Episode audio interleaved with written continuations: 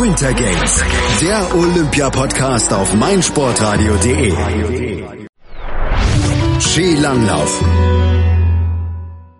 Die erste Entscheidung der Olympischen Spiele in Pyeongchang fiel heute Morgen auf dem Golfplatz. Klingt ein bisschen komisch, ist es aber gar nicht, denn dieser Golfplatz, der wurde extra für die Wettbewerbe zum Langlaufstadion umgebaut und bot den Damen ein ziemlich welliges Profil.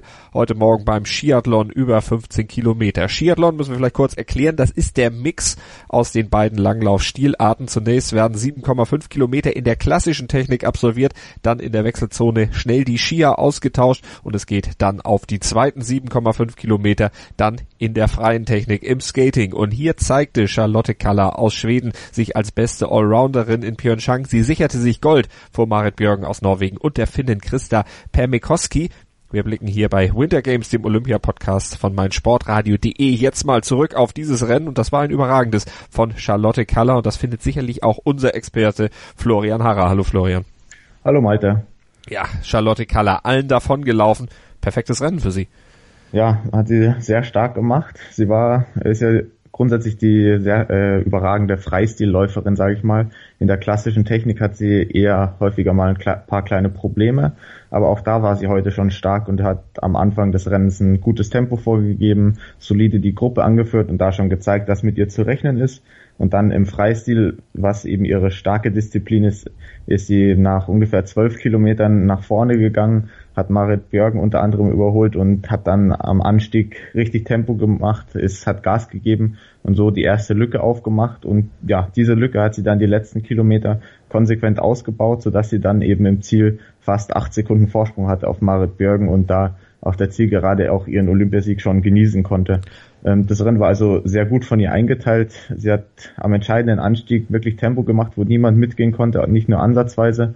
Und das, ja, hat dann eben für sie gereicht zum Sieg. Und mit einem recht riesigen Vorsprung, wenn man mal die Distanz von 15 Kilometer betrachtet. 7,8 Sekunden also vor Marit Björgen und für Charlotte Kaller müssen wir auch nochmal statistisch erwähnen, das dritte olympische Gold in ihrer Karriere. 2010 hatte sie in den 10 Kilometer Freistil die Goldmedaille in Vancouver geholt, in Sochi mit der Staffel Gold gewonnen und jetzt eben im Skiathlon dann auch triumphiert und damit Marit Björgen entthront, die ja die letzten beiden Male gewonnen hat, die große alte Dame des ja, norwegischen Skilanglaufs, des Weltlanglaufs im Grunde auch. Die hatte ja auch gedacht, sie könnte jetzt zum dritten Mal den Hattrick schaffen. Charlotte Kaller zu gut oder hatte Björgen auch irgendwo Fehler gemacht aus deiner Sicht? Ja, Charlotte Kaller war einfach überragend in dem Rennen heute, muss man so sagen. Marit Björgen hat es ja versucht, sie hat die gesamten letzten drei, vier Kilometer immer versucht aufzuholen, wieder die Lücke zu schließen und es war aber einfach nicht möglich, weil Charlotte Koller so stark war. Und selbst die Ski, die bei Björgen wirklich sehr gut gelaufen sind, was man schon in der klassischen Technik gesehen hat, als sie da auch mal eine Lücke aufgefahren hat, einfach in der Abfahrt, ähm, die haben ihr da auch nicht mehr geholfen. Und das, dementsprechend muss sie jetzt noch auf ihre erste Goldmedaille warten. Kaller war heute zu stark. Man kann es aber auch so sehen für Björgen, für die Medaillensammlerin. Sie hat jetzt die drei Silbermedaillen perfekt, damit sie, wenn sie jetzt noch zweimal Gold gewinnt, an Ole einer Björndalen vorbeiziehen kann der ja bisher der erfolgreichste Athlet bei den Olympischen Spielen ist. Sie hat bisher sechs olympische Goldmedaillen, Björn Dahlen hat acht. Das heißt, zwei Medaillen müsste sie dieses Mal noch holen und das ist für sie auf jeden Fall noch drin, denn die, äh, die Form stimmt auf jeden Fall, ist gut genug, um bei quasi sämtlichen Disziplinen, außer vielleicht im Sprint, um Medaillen mitzukämpfen. Und daher muss sie sich jetzt als einzige Norwegerin eigentlich keine Sorgen machen. Sechsmal Gold, viermal Silber, einmal Bronze bisher in ihrer olympischen Karriere eingesammelt. Marit Björgen und wir gucken mal auf ihr aktuelles Alter. Das hatte ich mir vorhin noch mal rausgeschrieben. Für den Fall, dass sie nämlich tatsächlich heute gewonnen hätte. 37 Jahre, 326 Tage auf den Tag. Genau. Äh, dritte, Christa Permekowski, die Finnen was würde, würdest du ihre Leistung, ihr Rennen einschätzen? Sie hat das auch souverän gemacht. Sie war immer eigentlich unauffällig in der Spitzengruppe vertreten, die ja am Anfang noch relativ groß war und dann auf der letzten Runde so plötzlich auf neun Athleten geschrumpft ist, dann irgendwann auf fünf. Und ja, sie hat sich gut drangehalten, hat nie wirklich Führungsarbeit gemacht. Beim Wechsel war sie zum Beispiel auch auf Platz fünf solide mit dabei. Und dann auf der letzten Runde, als Ebba Andersen, die andere zweite Schwedin, die auch sehr stark gelaufen ist, ähm, eine kleine Schwächephase hatte, ist sie dann an ihr vorbeigegangen und hat sich schon vor der Zielgeraden da einen kleinen Vorsprung verschafft, den eben die Schwedin nicht mehr auf sie aufholen konnte. Und deswegen, ja, auch für sie natürlich ein verdienter dritter Platz. Acht Zehntel waren es am Ende, die Christa Permikowski vor der Schwedin Ebba Andersen dann lag und sich eben die Bronzemedaille gesichert hat. Für dich insgesamt dieser Einlauf der drei vorne, drei, die man auf jeden Fall aus dem Favoritenkreis sicherlich im Vorfeld dazu zählen musste irgendjemanden, den du da vermisst und vor allen Dingen, wie würdest du insgesamt die Leistung der Norwegerin einschätzen? Denn die dominierende ehemalige Langlaufnation diesmal nur mit einer Dame auf dem Stocker. Bisschen wenig. Ja, absolut. Da muss man fast schon von einer Enttäuschung sprechen. Heidi Weng ist bloß auf Platz 9 gelaufen mit 40 Sekunden Rückstand. Ingrid, Ingrid Flugstadt Ösberg 11. und Rangel Tager nur 15. Und das ist natürlich für die Norweger schon eigentlich eine Enttäuschung, weil mit dem Weltklasse-Kader, mit dem sie am Start standen, ist das eigentlich zu wenig, was da rausgesprungen ist. Was ich dabei sehr interessant finde, ist, dass eine Heidi Weng ja zum Beispiel die Tour de Ski, Ski gelaufen ist, während eine Charlotte Kalle und Marit Björgen und auch Ebba Andersen, also die Plätze 1, 2 und 4, allesamt auf die Tour de Ski verzichtet haben und wir hatten da ja bei Kaltschnäuzig schon im Vorfeld immer wieder spekuliert, wie denn die optimale Olympia-Vorbereitung ist. Vielleicht zeigt sich jetzt hier zum Beispiel am äh, Beispiel Heidi Weng, dass eben die Tour de Ski zu laufen tatsächlich ein zu großer Aufwand war Sie hat das Rennen ja auch gewonnen, dementsprechend dort alle Kräfte mobilisieren müssen.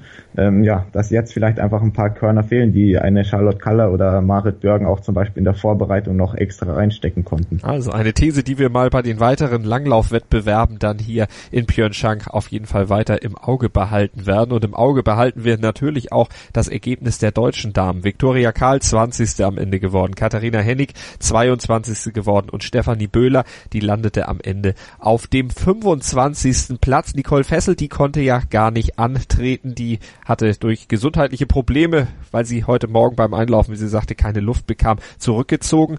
Dein Fazit der drei Deutschen? Ich bin grundsätzlich auf jeden Fall zufrieden mit der Leistung der Deutschen. Ähm, dreimal in den Top 30 zumindest. Viktoria Karl und Katharina Henning bei ihrem meine olympischen Debüt auf Platz 20 und 22 ist natürlich eine sehr gute Leistung, da sie noch sehr jung sind und so jetzt schon mal olympische Luft schnappern konnten. Und was dabei natürlich besonders rausgestochen ist, dass bei 3,75 hm. Kilometern, also bei der ersten Stadion, beim ersten Stadiondurchlauf, äh, Viktoria Karl tatsächlich als führende Läuferin durchs Stadion gelaufen ist und so, ja, gewissermaßen auf sie aufmerksam gemacht hat, gezeigt hat, ich kann hier auch mitlaufen und dass sie dann mit der Zeit abreißen lassen mussten, das ja ist verständlich. Da fehlt einfach noch das letzte letzte Ticken, der einfach zur Weltspitze noch nicht da ist. Und trotzdem war es auf jeden Fall eine solide Leistung. Man muss hoffen, dass Nicole Fessel äh, fit wird, vor allem ja für die Staffel. Aber abgesehen davon war das ein rundum solider Einstieg in die Olympischen Spiele für das deutsche Team. Also gerade Viktoria Karl eben eine Duftmarke gesetzt. Mal gucken, was sie in den nächsten Jahren denn daraus machen kann. Solche Erfahrungen natürlich Gold wert, auch wenn es am Ende nicht mit Gold natürlich dekoriert wurde oder mit einer Medaille, aber mit einer guten Platzierung. Und du hast es gesagt, die Staffel, das, worauf sich dann die Deutschen auf jeden Fall äh, konzentrieren werden. Und dann hoffen wir, dass Nicole Fessel bis dahin wieder fit sein wird, frei durchatmen kann, denn das ist natürlich entscheidend bei Ausdauersportarten wie dem Langlauf. Und das hoffen natürlich nicht nur wir, sondern auch der sportliche Leiter Langlauf Andreas Schlüter. Der hat sich im ZDF zur Leistung seiner Sportlerinnen geäußert und war vor allen Dingen mit der Leistung von Viktoria Karl und Katharina Hennig natürlich zufrieden. Ja, ich denke, gerade mit den beiden Mädels äh, können wir schon zufrieden sein. Also mit Platz 20, 22 bei ihrem Olympiadebüt muss man sagen, geht es in Ordnung. Sie sind das Rennen sehr engagiert angegangen, für meine Begriffe fast ein bisschen zu offensiv. Also sie haben ja auch stellenweise in der Spitzengruppe gut mitgemischt. Äh, ja, am Ende mit den Platzierungen geht es mal in Ordnung. Ich denke, jetzt ist ein bisschen auch die Vorspannung weg vor diesen Spielen und jetzt schauen wir, was die nächsten Rennen bringen. Bei Stefanie Böhler, da fiel das Urteil von Andreas Schlüter, dem sportlichen Leiter Langlauf beim DSV, nicht ganz so positiv auf, aber er ist trotzdem optimistisch, dass auch bei ihr der Knoten vielleicht wird Olympia noch Platz und bessere Leistungen gezeigt werden. Herr Steffi hatte ein bisschen Sorgen im äh, klassischen Bereich, aber ich glaube nicht, dass es eine Skifrage war. Ich denke eher, sie hat noch nicht den Rhythmus gefunden. Im Skating ist sie dann besser ins Laufen gekommen, hat dann auch wirklich gekämpft hinten raus, ist auch nochmal auf die Katharina Hennig aufgeschlossen und äh, ja, mit Platz 25 ist sie sicherlich nicht zufrieden, äh, aber gut, es war das erste Rennen und äh, da kommen schon noch einige.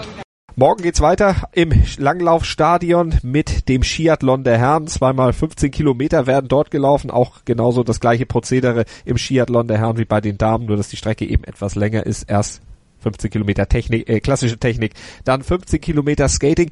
Wen siehst du da vorne und wie siehst du die Chancen der Deutschen auf gute Platzierung? Ich bin mal gespannt, ob Johannes Kläbo ganz vorne mitlaufen kann, denn er ist ja 30 Kilometer sind für ihn noch eine relativ lange Distanz. Deswegen habe ich da meine Zweifel, ob er seine Dominanz aus dem Weltcup auch auf der Strecke morgen zeigen kann.